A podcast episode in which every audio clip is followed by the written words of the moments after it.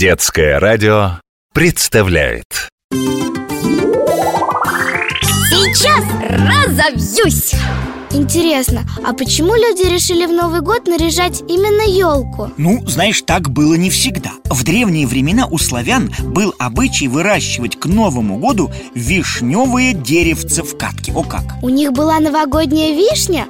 А как они ее украшали? Ну, ее-то не украшали, а старались э, вырастить так, чтобы к празднику она зацвела О, так что новогоднее деревце украшалось само, как бы, понимаешь, своими цветами А елку кто придумал наряжать? О, этот обычай тоже очень древний И возник он в Европе В старину люди верили в существование духов, живущих на хвойных деревьях Ведь э, ель не теряет листья осенью, правильно?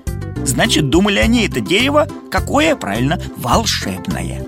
Духи, по их представлению, вызывали морозы, в юге насылали простуду Чтобы защититься зимой от этих проказников, люди э, старались их задобрить В декабре они приносили в лес к елкам украшения и подарки Развешивали на ветвях плоды, совершали обряды и пели песни Чтобы уговорить духов быть добрее Что же было потом? а потом уже люди стали не только наряжать елки в лесу, но и приносить маленькие деревца домой.